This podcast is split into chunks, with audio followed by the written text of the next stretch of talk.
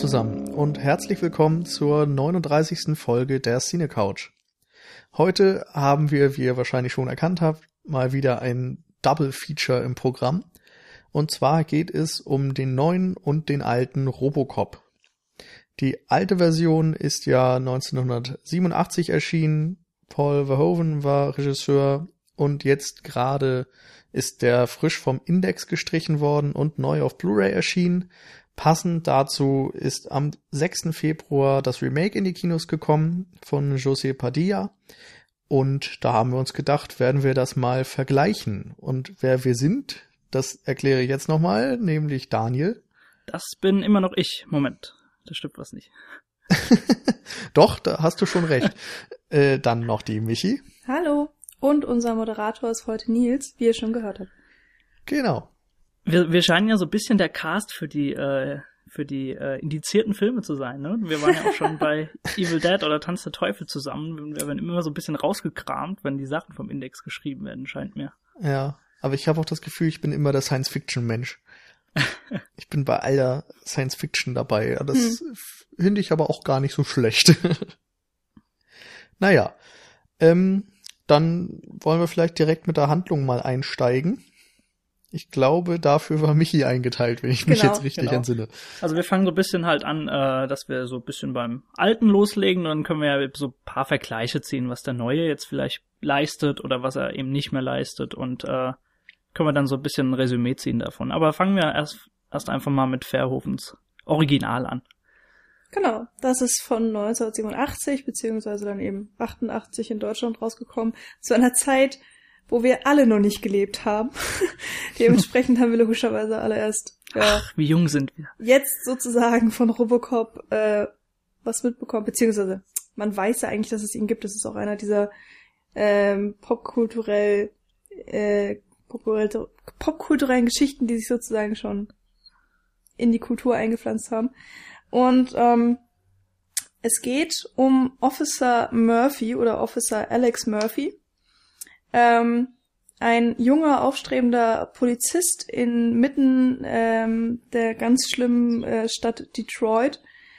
Ähm, ja, darüber, damals war es noch eine Dystopie.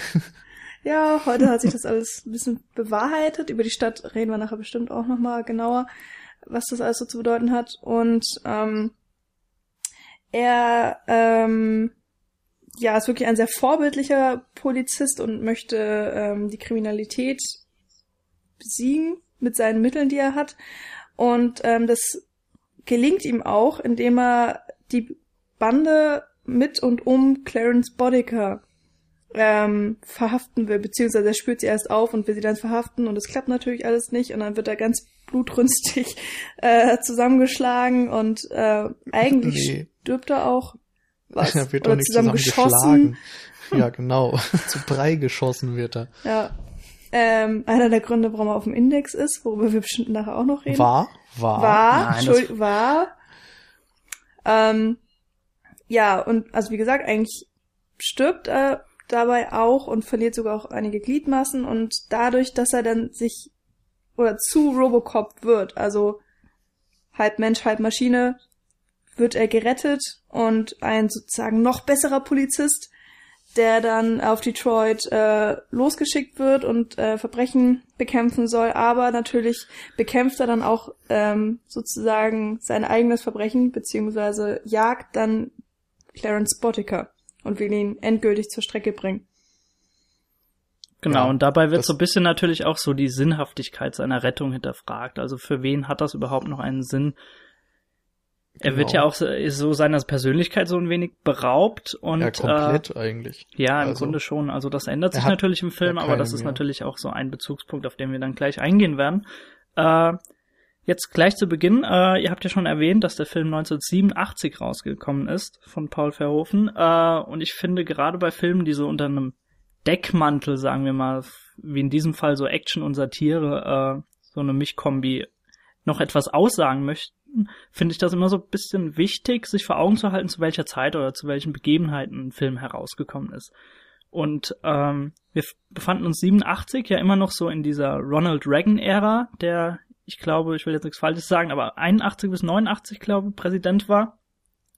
Und in dieser Ära realisierten die Menschen so langsam, dass so eine ganz rosige, harmonische Zukunft auf sie äh, zukommen wird. Also auch in den Kinos dominierten so immer mehr die, sagen wir mal, die kindgerechten Special Effects Produktionen. Also wir hatten nicht nur beispielsweise Zurück in die Zukunft, wir hatten Filme wie Ghostbusters und wir hatten vor allem auch E.T. von Spielberg, der mit sowohl äh, The Thing, also Carpenter's The Thing, als auch Blade Runner den Boden der Kinokassen aufgeputzt hat. Also das muss man ganz deutlich so sagen und herausheben. Und selbst wenn wir jetzt beispielsweise mal, was fällt mir noch ein, äh, ja, wenn wir Rambo oder so ansprechen, also den zweiten Teil von Rambo, da ging auch Stallone zurück in den Vietnam, räumt da mal gehörig auf und kommt natürlich siegreich zurück. Also so dem braven Amerikaner in der Zeit wurde so vorgegaukelt oder gesagt, dass alle Hürden überwunden werden können und so weiter. Und äh, die Zuschauer konnten dann natürlich so dementsprechend mit einem Lächeln aus dem Kinosaal herauskommen. Und 87 kommt jetzt so ein holländischer Regisseur daher, äh, der bereits in seinem, in seinem Heimatland so, sich so ein gewisses Bad Boy-Image aufgebaut hat äh, und crasht diese Feel-Good-Party aber mal dermaßen extrem äh, mit seinem Film, der so, so, so Dinge wie Action, One-Liner und so eine Kombination aus Satire und Gesellschaftskritik enthält und äh, stellt in gewisser Weise so ein bisschen so einen Paradigmenwechsel äh, dar, dem andere Filme dann natürlich gefolgt sind. Also ich weiß nicht, wie ihr das erachtet. Hm.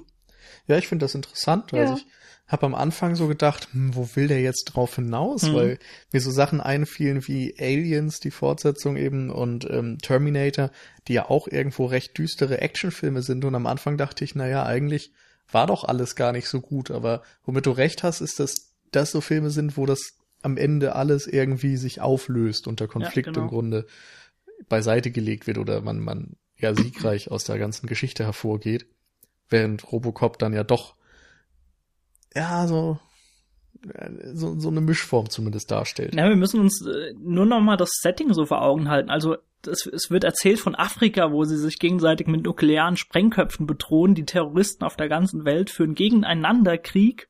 Die Polizei ist teils korrupt und wird auf der anderen Seite noch von der Firma privatisiert und auf den Straßen herrscht totale Anarchie. Also das ist schon ein Brett, was da Paul Verhoeven dann 87 äh, hm. mit um die Ecke kommt. Ja gut, wenn man so die Hintergründe der Gesellschaft und so weiter mit reinnimmt, dann auf jeden Fall.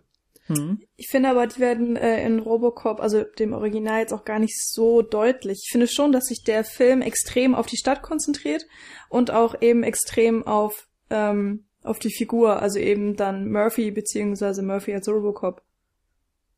Hm, okay.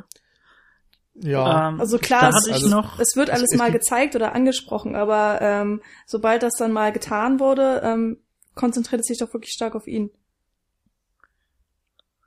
Nils, wolltest du gerade was dazu ähm, sagen? Ja, ich weiß es nicht. ich finde das, ja, keine Ahnung. Also ich habe auch das Gefühl, dass die Stadt im Vordergrund steht und dass der Rest so dieser weltweite, äh, ja, diese, die weltweite Problematik einfach, die du angesprochen hast, eben kurz so in Fernsehclips und so vorkommt, aber im Gesamtkontext relativ wenig Platz einnimmt. Ja, natürlich, also das aber ist da schon was für aufmerksame Zuschauer, sagt Da müssen wir uns aber auch vor Augen halten, natürlich, dass das Budget mit, glaube 10 Millionen relativ niedrig ist für so einen Actionfilm und du natürlich dann nicht irgendwelche Szenarios weltweit noch einblenden kannst und deswegen haben sie das natürlich dann so beispielsweise über Nachrichtencenter etabliert.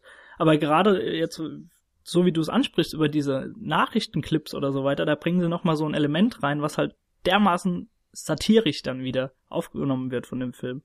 Und äh, du hast Michi, du hast schon die Stadt angesprochen. Ich glaube, das wird auch, das wird ja gar nicht alles in Detroit gedreht, soweit ich das irgendwie gelesen habe. Das wird irgendwie alles in Dallas gedreht, weil Detroit nicht futuristisch genug erscheint hat. Mhm. Also es ist schon ja, hab ich auch äh, gelesen. sehr amüsant. Ja, eigentlich schon vor allen Dingen, wenn man bedenkt, wie die Stadt heute aussieht. Heute wäre die Stadt perfekt für den Film mit den ganzen Fabriken, die geschlossen wurden und äh, die ganzen menschenleeren Stadtviertel, die es mittlerweile gibt. Alles ist komplett heruntergekommen und ähm, ja, ist schon ganz, ganz interessant. Weil genau diese Elemente siehst du ja jetzt, ähm, naja, so nein, rückblickend siehst du sie jetzt in Robocop so ungefähr. Ja, also man kann sagen, dass da so ein bisschen die Realität vorweggenommen wurde, ohne es zu ahnen. Ja. Wobei es natürlich schon ein Unterschied ist. Also das einmal ist Robocop natürlich nochmal zehn Nummern krasser und andererseits äh, wird Detroit ja jetzt eher menschenleer, als dass da ja Slums und Verbrechen so sehr gedeihen, zumindest so von dem, was ich mitbekommen habe. Genau. Na, vielleicht können wir mal zurück ähm, auf Robocop selbst, beziehungsweise Alex Murphy. Ähm, denn seine Wandlung, haben wir auch schon gesagt, steht so ein bisschen mitten im Film drin als Fokus. Ähm, was ist euch da aufgefallen? Also, wie, wie wird dieser Wandel umgesetzt? Also man könnte ja äh, allgemein so zu Beginn erstmal sagen, ich glaube, das haben wir noch gar nicht erwähnt, dass Alex Murphy von Peter Weller verkörpert wird, der dann ebenfalls auch noch im zweiten Robocop mitgespielt hat und äh, beispielsweise so Naked Lunch und dann heutzutage dann wieder so in Star Trek Into Darkness, also eine lange Zeit dann nirgends mehr aufgetaucht ist.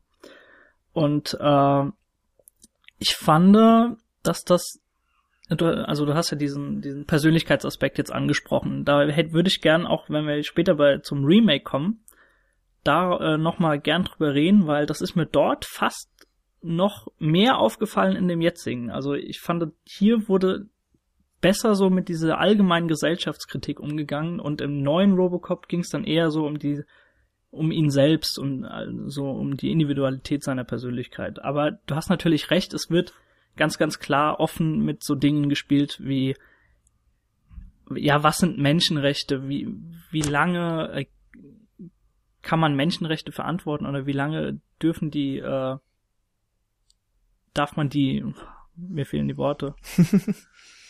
ja, ich greife einfach mal ein. Ja, mach mal. Ähm, ich fand's ähm, jedenfalls im ersten auffällig, dass diese Wandlung einfach schneller vollzogen wurde. Also im neuen haben sie ja eher versucht, das so ein bisschen schrittweise zu machen und Abstufung zu machen.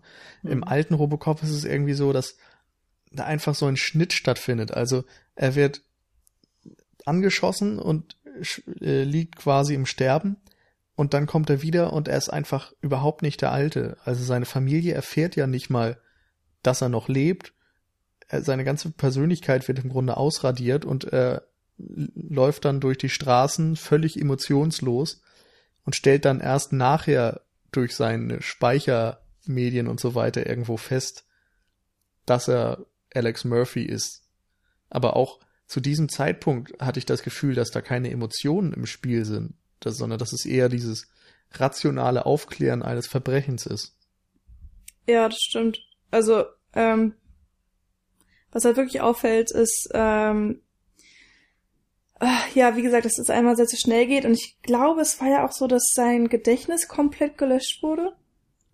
Ich glaube mhm. schon, ja. Ja, und ähm, dass du ja diese komplette Entmenschlichung hast, wo du dich auch fragst, okay, äh, ist es jetzt wirklich noch ein Mensch, der die Kontrolle über die Maschine hat, oder ist es eigentlich doch schon ein kompletter Roboter?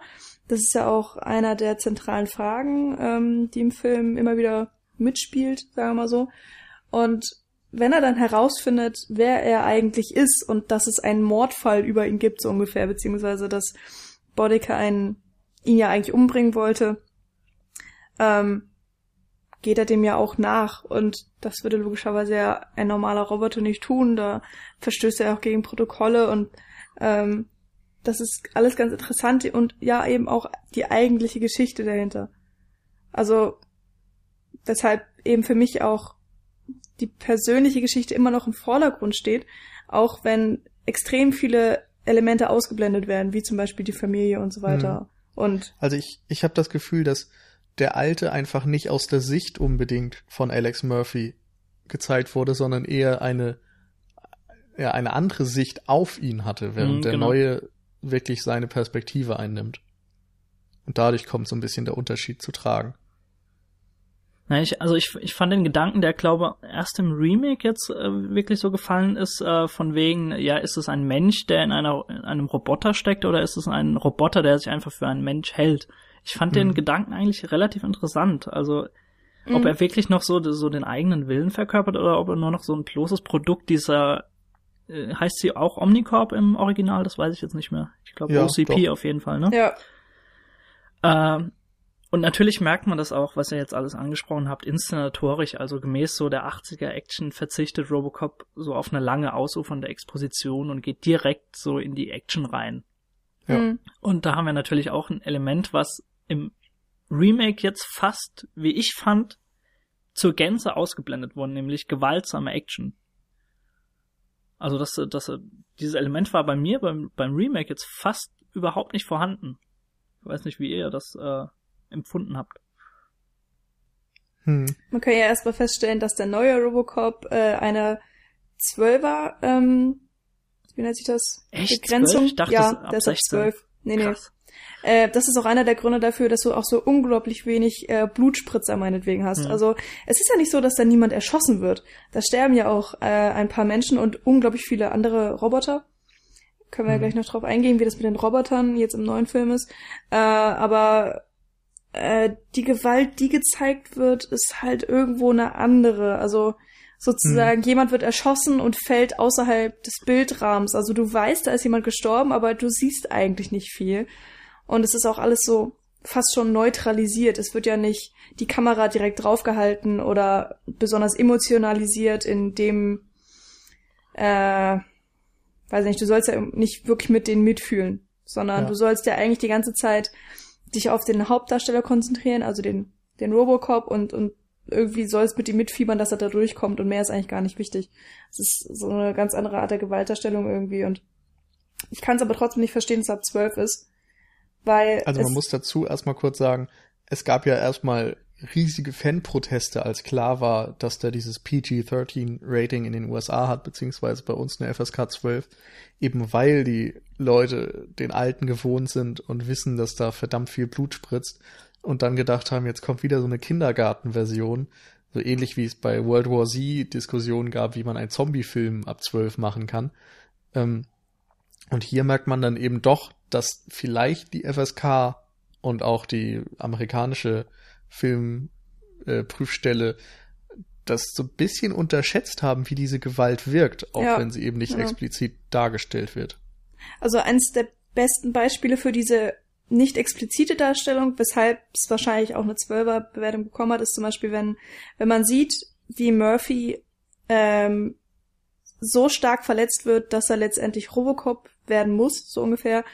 Ähm, ich ja, muss ja jetzt nicht unbedingt sagen, wie das geschieht, aber logischerweise ist sein ganzer Körper ja davon betroffen. Und der Körper ist so weit weg von der Kamera gedreht, dass du nur weißt, okay, er ist extrem verletzt, aber du siehst eigentlich gar nicht wie und dann erfährst du im Nachhinein, dass 80 Prozent seiner Haut eigentlich verbrannt war und dass diverses amputiert werden musste und so weiter. Aber man, ja.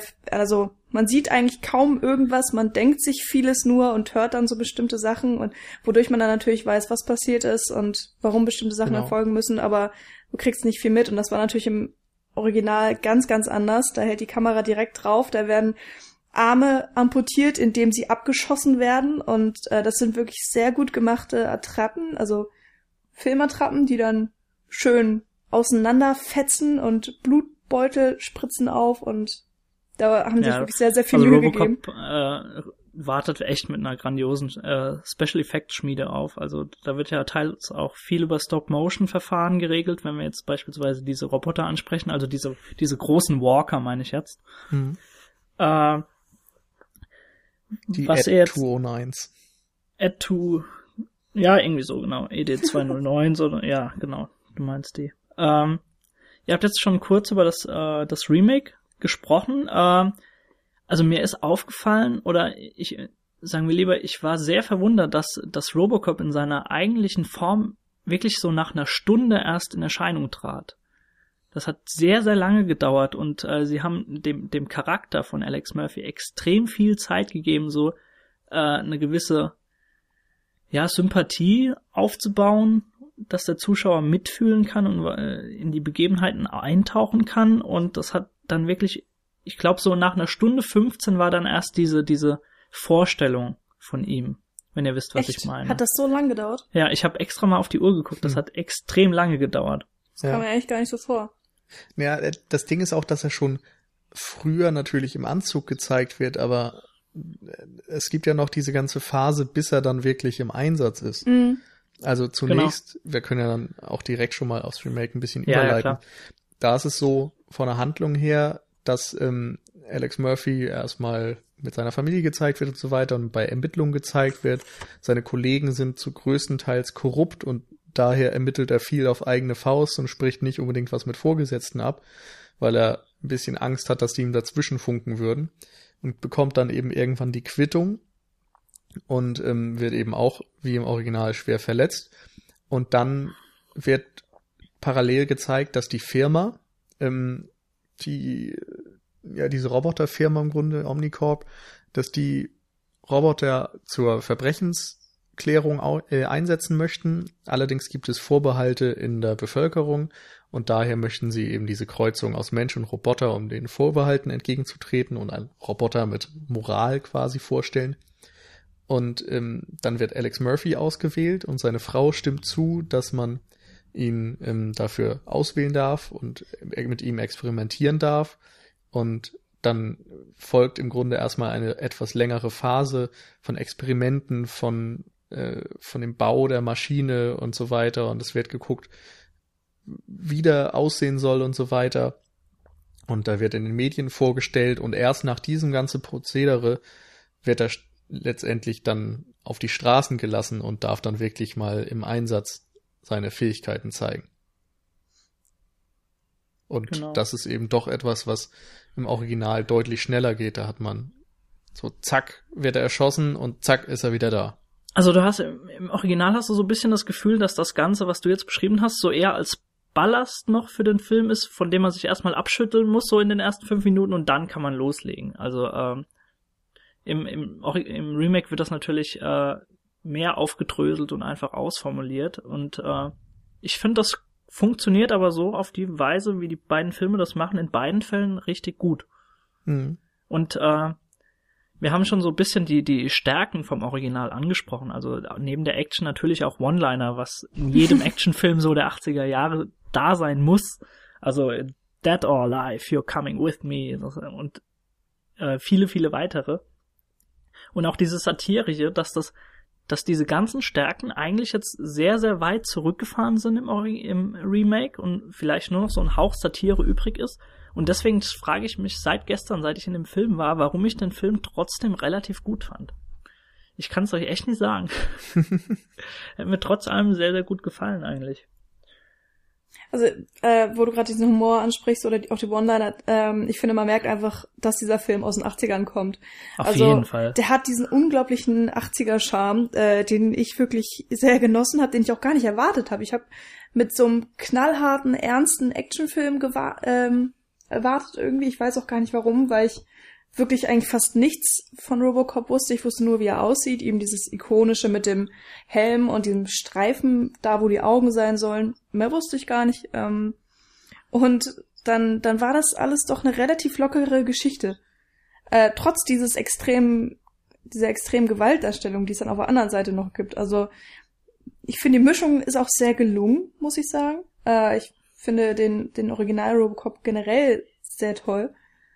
Ähm, und ja, das gibt's dann natürlich wiederum im neuen nicht. Der neue Robocop äh, ist wirklich ein Kind seiner Zeit. Also du merkst einfach, es gibt diese bestimmte Heldenstrukturierung, dass du einen Helden haben musst, mit äh, der menschliche Fehler hat, der hat am besten auch noch eine Familie, die mit ihm leiden kann oder für die er kämpft, sozusagen als Ausblickspunkt, was macht er da eigentlich?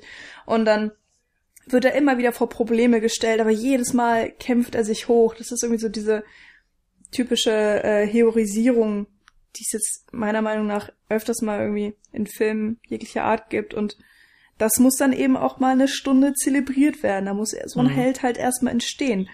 Mhm. Im alten Robocop ist er halt da und dann siehst du zu, wie er Leute abschlachtet und es ist geil.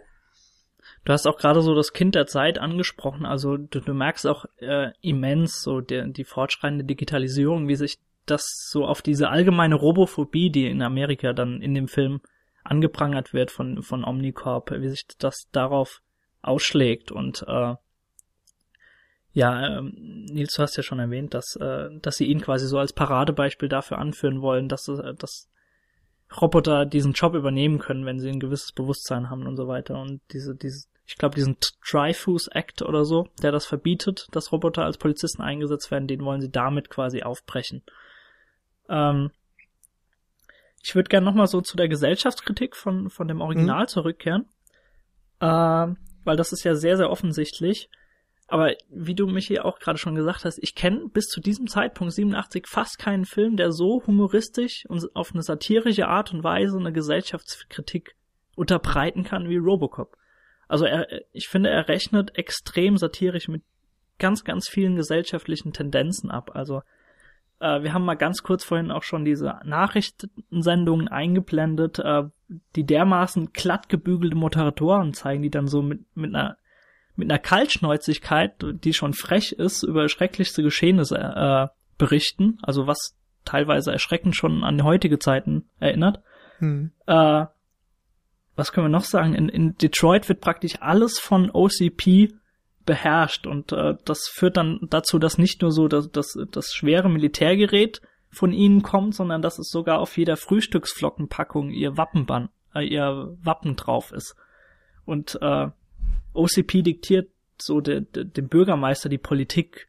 Das, äh, das kommt ganz klar raus. Und äh, eine ne Szene, die mir extrem im Gedächtnis geblieben ist, das ist eine ganz, ganz kurze Szene, wenn, wenn äh, Robocop von diesem Walker, also von diesem äh, ED209, von diesem großen, verfolgt wird und dann diese Treppe runtergeht.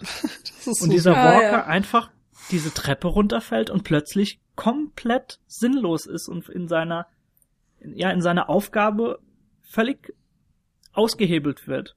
Und ich finde, ja. das, das ist eine Szene, die binnen weniger Sekunden gleichzeitig so viel Witz und Charme versprüht und aber auch ebenso so die Frage nach der Sinnhaftigkeit von diesen Robotern aufgreift. Und das ist binnen fünf Sekunden ist das einfach grandios eingefangen, finde ich.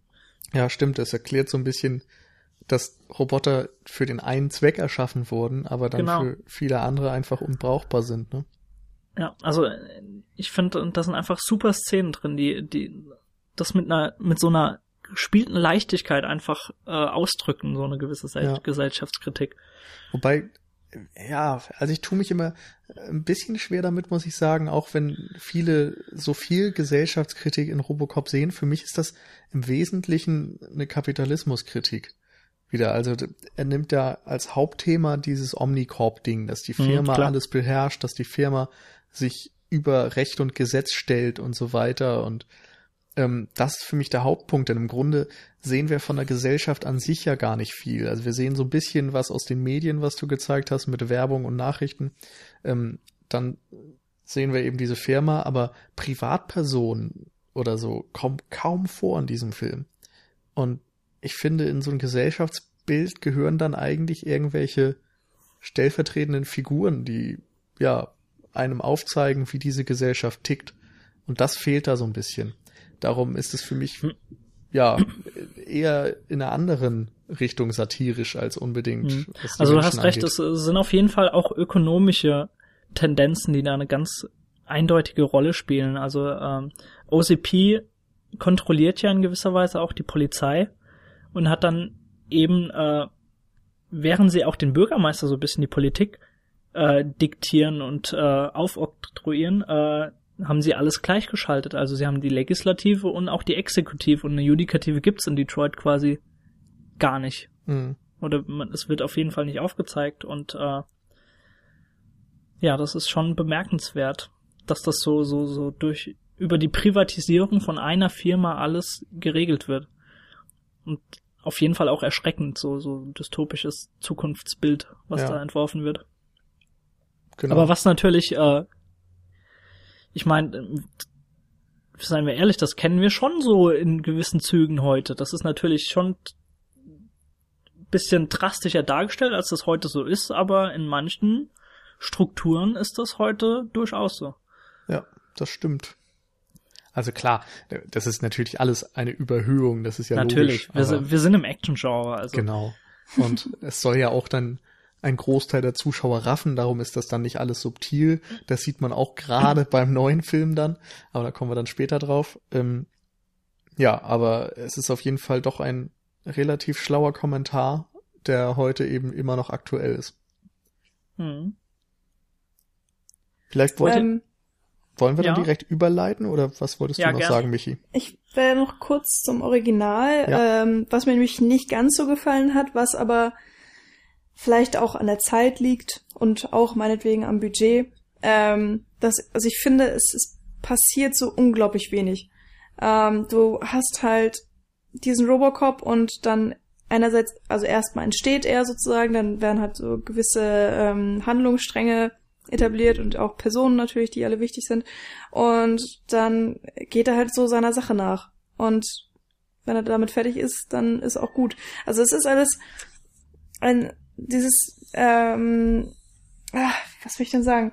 Die Welt ist einfach sehr zentriert auf diese eine Sache, finde ich. Und es wird nicht sehr viel ähm, mit diesen Möglichkeiten rumgespielt, die es hm. haben könnte. Aber das finde ich also auch wieder gar nicht so schlimm, weil auf die Sachen, auf die sich der Film konzentriert, in denen ist er nämlich so gut, dass man einfach durchweg toll unterhalten wird. Ja, und ich glaube, also, da muss man tatsächlich sagen, das ist eben ein Genrefilm, der zudem noch ein kleines Budget hatte genau. und eben diesen Ansatz verfolgt, den einen Robocop zu zeigen und nicht unbedingt jetzt die dystopische Welt von Detroit im Jahre XY zu, aufzuzeigen. Und wir haben ja auch ein, ein ganz anderes Sehverhalten als die Leute, die denn äh, damals aus der Frisch rausgekommen ist, gesehen haben. Und die waren wahrscheinlich voll geflasht und äh, sind schreiend aus dem Kino gerannt. Und wir ver, verpönte und, und ähm, verwöhnte, das wollte ich sagen, nicht verpönt, Gott, ähm, wir verwöhnte Bengel sitzen da und ich so, ja, ach, das haben wir ja alle schon viel schlimmer gesehen, so ungefähr. Und ähm, ja, also ich, ich muss mich da mental tatsächlich öfters mal drauf einstellen. So von wegen, ich sehe jetzt einen Film, der ist schon 30 Jahre alt, fast, und äh, das macht dann doch nochmal einen Unterschied, ist aber auch vollkommen okay. Also mich, mich würde aber echt gern mal interessieren, wie der damals so bei den, beim Publikum angekommen ist, weil ich finde, der ist definitiv seiner Zeit voraus in dem, ja. was er zeigt. Ja, mich schockierte auch immer noch. Also die, die Gewalterstellung, ich finde die richtig, richtig krass. Äh, also ja ich finde zwar nicht, dass er unbedingt auf den Index gehört, jetzt, ich finde auch erst zu Grund äh, jetzt runter. Ähm, aber also wenn, wenn ich, weiß ich nicht. Also seine 18er Freigabe hat er zu Recht. Ja, genau. Ja, also Und, Aber ähm, also ich ähm, meine jetzt auch mal so äh, abseits so des Gewaltgrades, einfach was er zeigt und inwiefern er einfach das so subtil unter dem Deckmantel verbreitet, ist er einfach der Zeit voraus. Das muss mhm. man einfach so sagen. Äh, ich habe, ich bin auf äh, im Laufe meiner Recherche bin ich auf ein Zitat von Verhoeven äh, gestoßen. gekommen, gestoßen, äh, was ich gerne mal vorlesen würde, weil fast hätte es Robocop niemals gegeben. Äh, er hat mal gesagt, ich bin wirklich kein Science-Fiction-Fan. Um die Wahrheit zu sagen, ich hasse dieses Genre sogar. Das Drehbuch von Robocop lag schon in meinem Müll, als mich meine Frau überredete, doch noch einmal einen Blick darauf zu werfen. Das war ein gu guter Ratschlag, denn es gibt nur drei amerikanische Filme von mir, die mir gefallen. Starship Troopers, Basic Instinct und eben Robocop. Der Rest war nicht der Rede wert. Okay, interessant. Das wären jetzt lustigerweise auch genau die gewesen, die ich genannt hätte. Ja, gell? Wenn man ja. den Namen in den Raum schmeißt. Ja, ich fand äh, hier ich Schwarzenegger Total Recall fand ich auch noch sehr, sehr Ah ja, gut, stimmt, den habe ich jetzt vergessen. Ähm, ja, ich finde es interessant, dass er sagt, er mag kein Science Fiction, wo er eben noch Total Recall gemacht hat, wo er Starship Troopers gemacht hat. Ist schon interessant. Oh. Also, ähm, also, weil er sich ja fast, na, ich will nicht sagen fast nur, aber doch zu einem großen Teil in dem Genre aufgehalten hat. Ja, zu dem Zeitpunkt aber einfach noch nicht. Also ich glaube, er ist zwei Jahre davor nach Amerika ausgewandert, weil er einfach sein, sein, sein Standing in Holland verloren hatte. Ich, ich weiß jetzt nicht mehr genau, ich hatte irgendwie gelesen, was er da rausgebracht hatte, aber er hatte dort auch schon einige Schocker zutage gebracht. Also äh, eher arthouse-lastigere Schocker aber mit Science Fiction hat er bis dahin nie was zu tun gehabt. Und das mhm. war so sein erstes Werk und äh, wahrscheinlich hat ihm das dann trotzdem zugesagt, in gewisser Weise so in der Art, wie er Filme dreht. Und deswegen sind halt dann auch noch so grandiose Filme wie Starship Troopers rausgekommen, wo ja. so der äh, Satire-Aspekt nochmal viel, viel deutlicher ist. Oh, ähm, ja.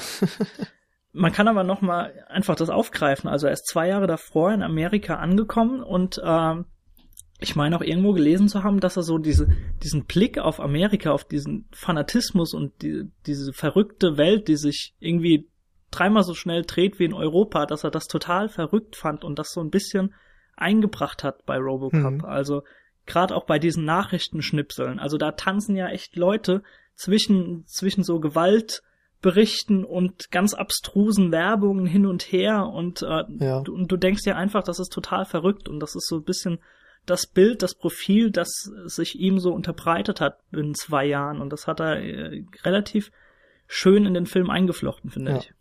Da kann man sich ja jetzt auch noch weit aus dem Fenster lehnen und sagen, das war wahrscheinlich bei Starship Troopers genauso mit dem Nationalismus und Patriotismus, mhm. der da vorherrscht. Klar, ja. Auch diesen Militarismus vor allem. Ja. Nun gut, ähm, aber würd, wir wollen dann ja doch langsam mal zum neuen Robocop ich hätte, überleiten. Ich hätte noch, noch eine lustige äh, Anekdote dazu. Wenn, das können wir vielleicht als Überleitung dann benutzen, wenn wir damit fertig sind. dann leite mal Und zwar, äh, was sagt ihr denn so zu, äh, was überall geschrieben wird, äh, was ich aber gerne mal mit euch diskutieren würde, so zu der latenten Ähnlichkeit mit dem Alten Testament, die hier Robocop nachgesagt wird. Wisst ihr, was ich meine? Nö. Nö. Und zwar wird ganz, ganz oft geschrieben, also habe ich dermaßen oft gelesen, dass äh, so, so dieses Martyrium, äh, das er ja. erleidet, also zusammengeschossen wird, dass das Für so ein Jesus bisschen ist. kreuzigungsähnlich ist und oh er dann als, als halb Mensch, halb Maschine wieder aufersteht und dann sogar in diesem Endkampf, äh, wenn er unter diesem, diesem Schrottding, keine Ahnung, da, also der Kram, der auf ihn fällt, da soll er von Bodeka, äh, also möchte ihn Bodeka äh, mit so mit so einem Spieß ähnlichen Stab ja, so ein erstechen, genau, was so ein bisschen auch eben an äh, an die Szene am Kreuz erinnert, an den an den Speer. Boah, ich finde das so ich übertrieben. Ich finde das sehr weit hergeholt. Also Findet ihr? Ja. Also ich finde, völlig. selbst wenn es so sein sollte, selbst wenn diese Ähnlichkeit äh, angelegt war von Verhofen oder von den Drehbuchschreibern oder von wem auch immer, mhm, ja. es gibt der Geschichte einfach keinen Mehrwert. Was? Nee, das auf keinen Fall. also, ach, weiß ich nicht, nee. Weiß ich, also ich meine, ich kann verstehen, wenn sich jemand jetzt bei der Plotstruktur bei irgendwelchen bekannten Geschichten inspirieren lässt. Das findet man ja immer wieder. Aber ich weiß nicht, ich habe da jetzt nicht das Gefühl, dass da wirklich eine Symbolik drin steckt oder so. Okay. Also weil ich auch irgendwie denke, was will man denn bitte mit einer Jesus-Geschichte aussagen in ja. Detroit der grandios, Zukunft oder? und so? Das macht einfach irgendwie gar keinen Sinn. Also ich bin da völlig bei euch, das habe ich auch gedacht, bis ich dann irgendwie gelesen habe, dass Paul Verhoeven über 20 Jahre an einem Bibelseminar teilgenommen hat und teilweise auch Bücher geschrieben hat und irgendwann ein Buch herausgeschrieben äh, herausgebracht hat, das heißt Jesus, die Geschichte eines Menschen. Und er hat ja. wirklich äh, ja Thesen und, und mit Thesen verfasst und mit Bibelforschern zusammengearbeitet über 20 Jahre hinweg, wo du denken kannst, okay, Moment, da könnte echt was dran sein, so, so abstrus mhm. das klingen mag. Mhm. Aber dann ist es, glaube ich, wirklich eine sehr grundsätzliche Inspiration, wie ich sagte. Also, ja, klar, ich mein, aber ich, man, auch wenn du jetzt die Odyssee von Homer nimmst oder so, da ist es ja auch so, dass jede, jede, jede Menge Filme sich da so ein bisschen von eine Scheibe lassen haben, dass ja. die Heldenreise im Grunde dadurch Klar. erstanden ist. Ja. Und dann kannst du auch immer sagen, aha, das ist ja eine griechische Tragödie oder so. Und das, ich weiß nicht, ich glaube, da muss man auch mal die Kirche im Dorf lassen. also. Aber ich habe immer noch nicht ganz verstanden, wie du die Überleitung jetzt hinkriegen willst. Na, ich wollte es einfach irgendwie reinbiegen. ja, ah, genau. Ich leite jetzt mal über, indem ich was über Jesus erzähle. Ja, genau. Und Jesus ist ja auch noch im Jahre 2014 voll hip und relevant und alles. In der Tat. Darum können wir jetzt noch mal auf die Gesellschaftskritik vielleicht gerade vom neuen Robocop eingehen. Wir haben schon gesagt, ansonsten ist der Fokus da sehr auf der Hauptfigur ja. über die Frage, was ist menschlich ähm, und so weiter. Ist er noch ein Mensch? Darf man mit ihm so verfahren? Der andere wichtige Punkt ist die Gesellschaftskritik und da muss ich sagen, hat mir die gar nicht gefallen. Also Robocop im neuen ist so dermaßen doof und dumm, dass es mir wirklich keinen Spaß gemacht hat teilweise. Man muss sich vorstellen, wir haben einmal diese Nachrichtensendung, wo Samuel L. Jackson den Moderator spielt. der billigsten Meinungsjournalismus Super. überhaupt macht. Ich glaube, das ist so ein bisschen an Fox News angelegt. Ach, das, also das, da hättest du auch Propaganda-TV oder so draufschreiben können. Das war echt, also, ja, ja, genau. Hat mir super gut so. gefallen, Samuel L. Jackson in seiner Rolle. Ja. Ähm, kurz, kurz dazu, äh, der Film bietet eine der genialsten Soundbridges, die ich in der letzten Zeit in, im, im Kino ah, gesehen ja. habe. Du meinst den Anfang, oder? Anfangsszene ja. mit dem MGM-Logo. Ich war so verwirrt. Ja, ich habe da gesessen und dachte, Kino. irgendwas ist kaputt, Irgend, irgendwas stimmt hier nicht. Das verstehe ich jetzt gerade nicht. Das war so merkwürdig. Und wir haben echt alle angefangen also, zu lachen. Bevor der Film so eigentlich an, ja, genau, bevor der Film eigentlich angefangen hat, habe ich schon auf dem Boden gelegen. Also ja. das war, das war echt ein super Einstieg. Leider hat der Rest dann nicht so mithalten können. Ja, so, Gesellschaftskritik. also, einmal haben wir den Punkt. Andererseits haben wir diese Firma Omnicorp eben wieder, mhm. die es ja auch schon im Original gab und die dort auch schon als ja extrem machtversessen und unmoralisch dargestellt wurde. Das ist hier wieder ähnlich, ähm, nur dass ich da auch sagen muss, ich mochte die Charakterzeichnung teilweise nicht. Denn es gab ja so diese Zweiteilung. Es gab einmal Michael Keaton, der als Chef der Firma fungiert hat. Und dann gab es Gary Oldman, der als Arzt so ein bisschen die Rolle übernommen hat oder als Wissenschaftler auch ähm, Robocop möglich zu machen, also es möglich zu machen, aus einem Menschen einen Roboter zu formen. Na, der, der aber auch so teilweise so ein bisschen noch so das, das Gehirn der Gesellschaft oder das Gewissen ein bisschen verkörpert hat. Mm, ja. ja, anfangs. Mein Problem ähm, ist nur, dass er die ganze Zeit die Seiten gewechselt hat. Genau. Naja, hat er ja nicht, oder? Doch. Also Doch. Da also möchte ich kurz einhaken, weil ich das auch wirklich ganz, ganz schlimm fand. Also ich stehe da, äh, bin da auf derselben Seite wie Nils. Es ist nämlich so, dass Gary Oldman spielt ja Dr. Dennett Norton. Oder er wird eigentlich nur Norton dann die ganze Zeit genannt. Ähm, und ähm, er arbeitet zwar für Omnicorp, aber er stellt eigentlich nicht diese Roboter her.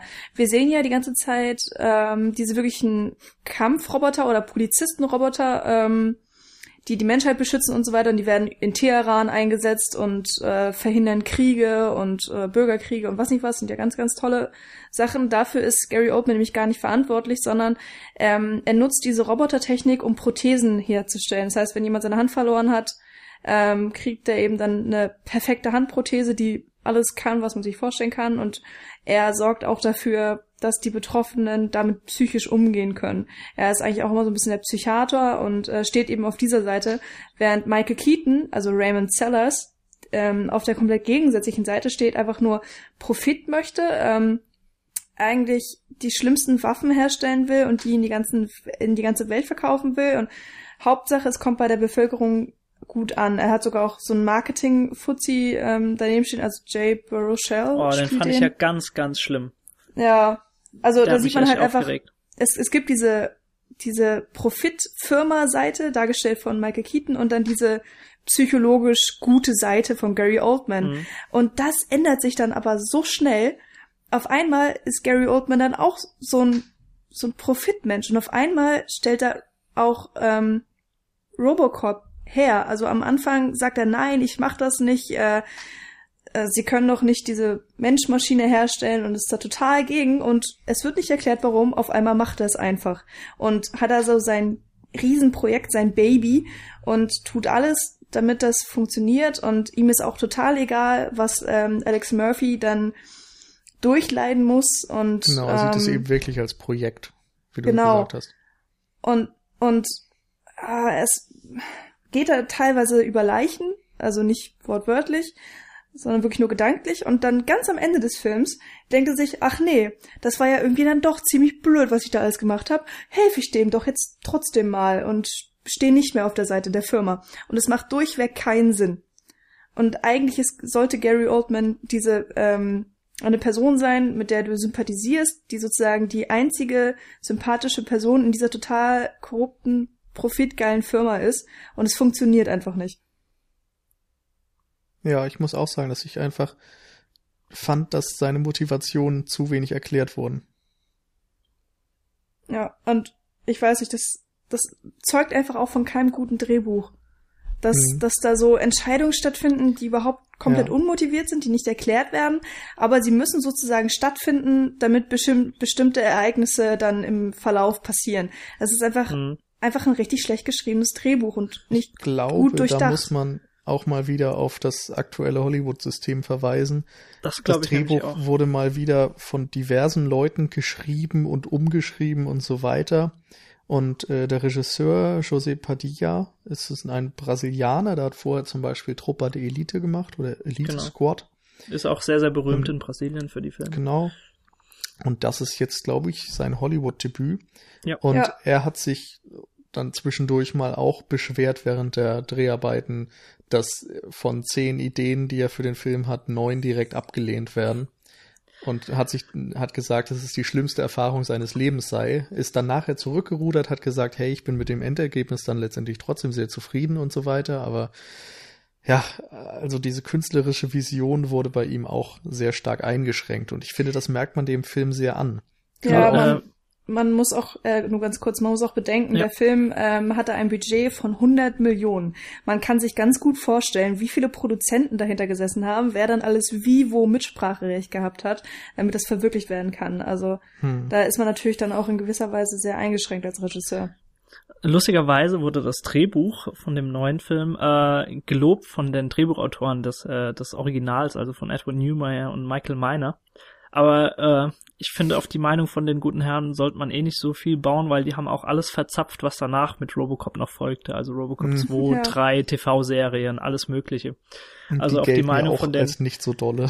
Ja, genau. Also, also auf die Meinung sollte man nicht so viel geben. Äh, ich gebe euch völlig recht, so mit äh, Gary Oldman mit der Rolle, wie sie angelegt ist. Äh, mich hat das im Grunde eigentlich nicht so gestört, weil äh, ich habe das einfach so abgetan, dass er eben seit seit Jahren oder seit Jahrzehnten in dieser in dieser Abteilung Forschung betreibt und jetzt einfach mal vorankommen möchte und am Schluss schlägt dann trotzdem sein Gewissen mhm.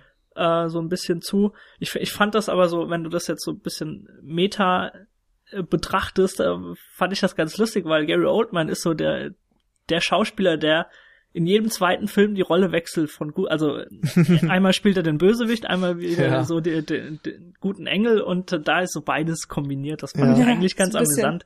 Aber ich gebe euch natürlich äh, vollkommen recht, was das angeht. Ähm, ich glaube, das ist auch eine Problematik, die einfach bei vielen Figuren in diesem Film besteht, dass hm. man oftmals einfach sehr schablonenhafte Charaktere hat und so weiter und ja, da nicht so viel Tiefe drin sehen kann, leider.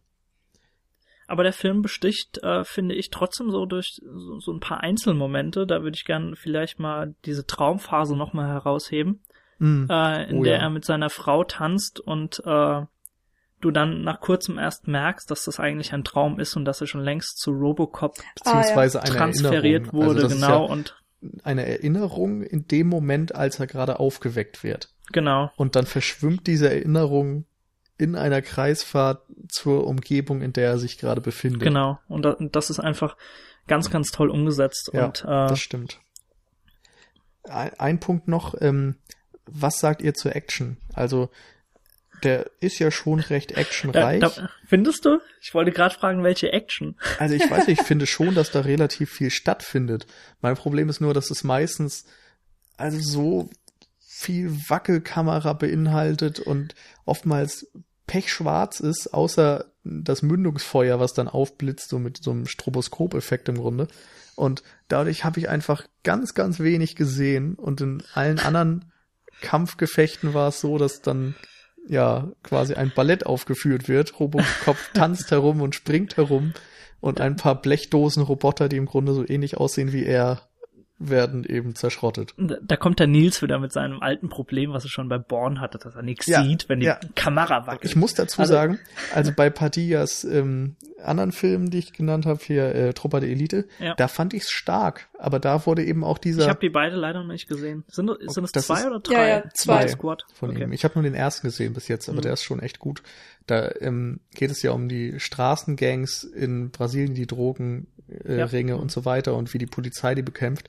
Und da wird eben so dieser harte, realistische Straßenlook versucht zu kreieren.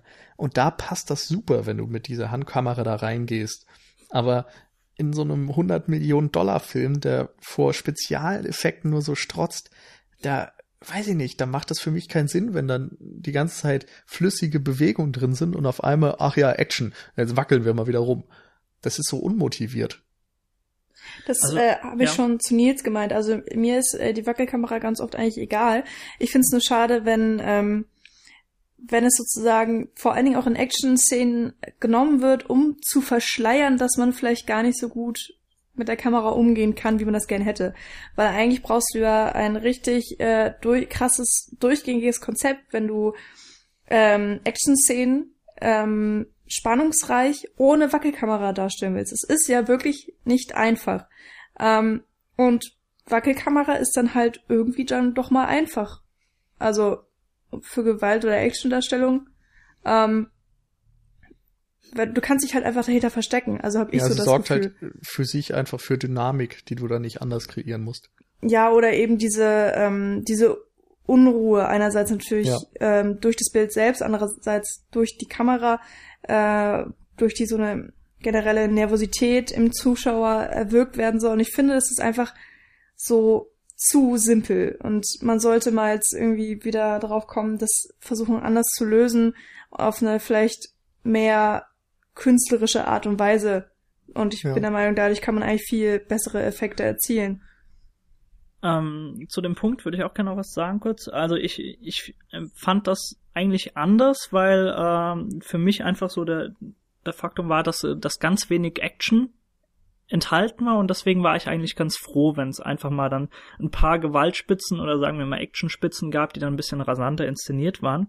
Und gerade so zu den Szenen, äh, wenn man nur das Mündungsfeuer sieht oder das komplett dunkel ist, fand ich eigentlich auch relativ passend, weil das so auf so eine gewisse maschinelle Ebene der Kriegsführung dann gehievt wird. Und äh, nichts anderes ist es ja dann durch Robocop. Also du siehst ja dann alles durch diese äh, Nachtkamera oder was ja. das auch immer ist, also oder Temperaturen werden da dann erkannt oder so.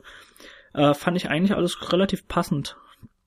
Hm. Ja, es ist schon okay. Also ich finde auch, also dass der Film vielleicht, aber es sieht nicht geil aus. Nee, aber ja, ich, ich man muss schon okay, sagen, ähm, der hat wirklich so sein Konzept durchgezogen. Der hat sich da ja. so was ausgedacht und es ist alles okay, es ist in sich irgendwie stimmig und passt natürlich auch zu der Zwölfer-Zertifizierung.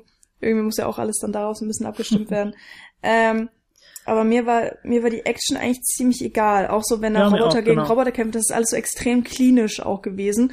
Und es diente nur dazu zu zeigen, äh, Robocop ist so ein mega geiler Affe, der kann einfach alles ungefähr und hat die neuesten Mittel und bla bla bla.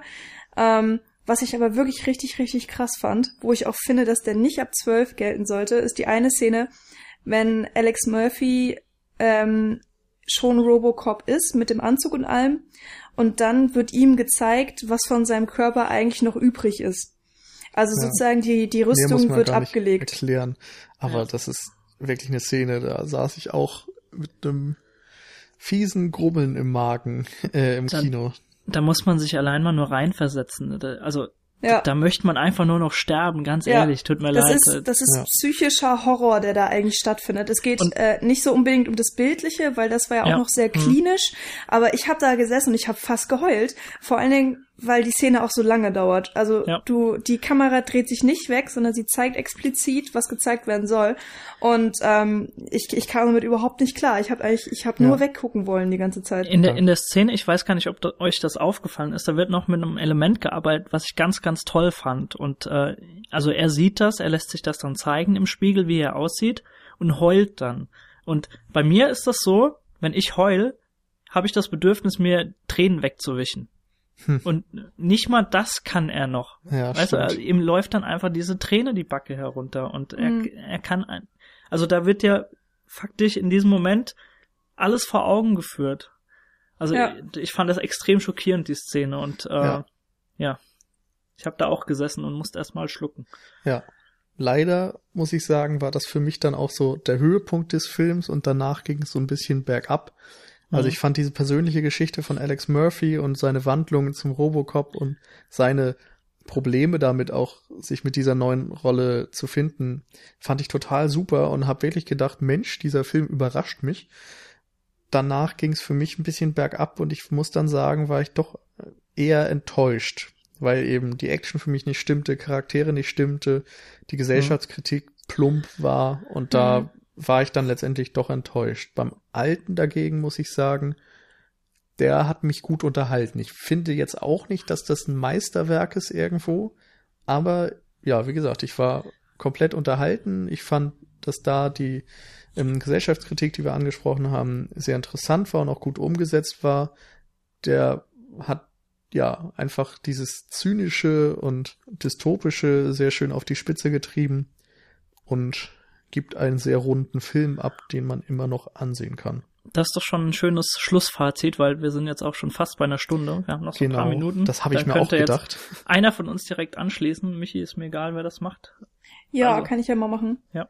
Ähm, man hat es bestimmt schon rausgehört, mir hat der, der das Original wesentlich ähm, besser gefallen, auch wenn, wenn sozusagen einige Elemente nicht drin waren, die jetzt im Neuen gezeigt werden, wie zum Beispiel, äh, wie die Medien mit dem Robocop umgehen oder generell auch die ähm, ganze Ausweitung von Omnicorp, also dass die da auch diese Robotertruppen auf der ganzen Welt sozusagen haben und dann eben auch diese Mediensendung äh, mit Samuel Jackson und so weiter. Ähm, hat man jetzt im alten nicht, finde ich irgendwie aber auch ganz gut.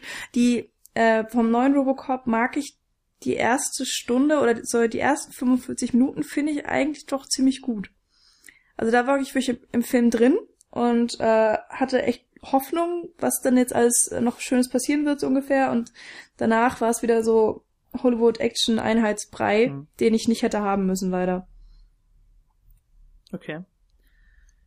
Dann äh, mache ich direkt mal weiter. Also ähm, ich glaube, was du Nils gerade auch schon angesprochen hast, dass uns bei dem Original so bisschen mittlerweile auch einfach dieser nostalgische, dieser verklärte Blick darauf fehlt, weil wir ihn damals einfach nicht miterlebt haben. Deswegen fällt dieser Faktor schon mal flach.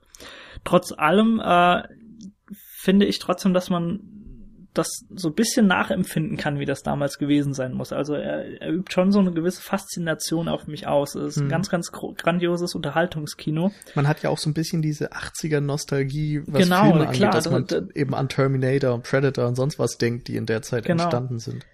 Und äh, das bringt der Film für mich einfach super rüber, gespickt mit dieser satirischen Ader, äh, der erfolgt und äh, auch Peter Weller finde ich sehr schade, dass er, dass er, dass seine Karriere danach so ein bisschen abgeflaut ist.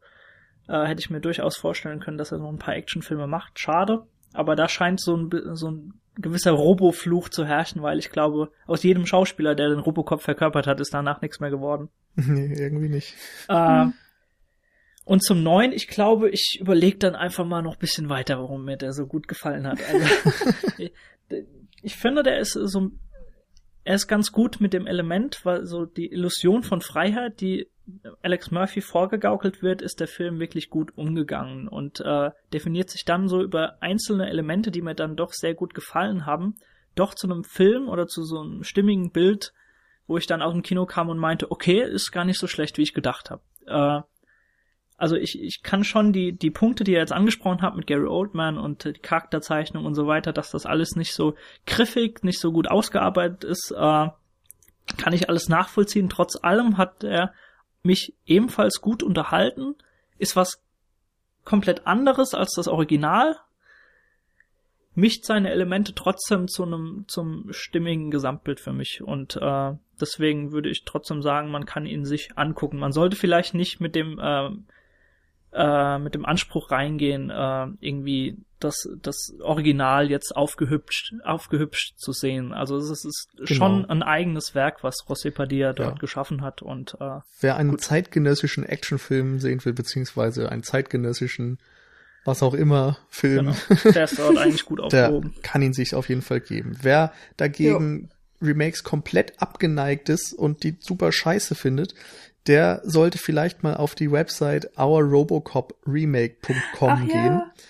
Das muss ich noch kurz vergessen. empfehlen.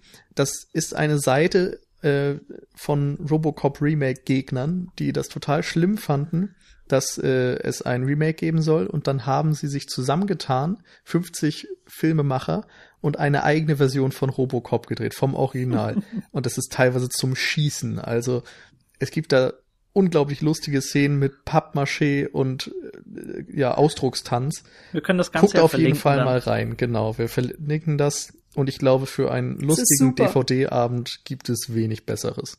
Ja, Vielleicht gut. auch als Double Feature. wie auch immer. Dann war's das eigentlich auch schon. Genau.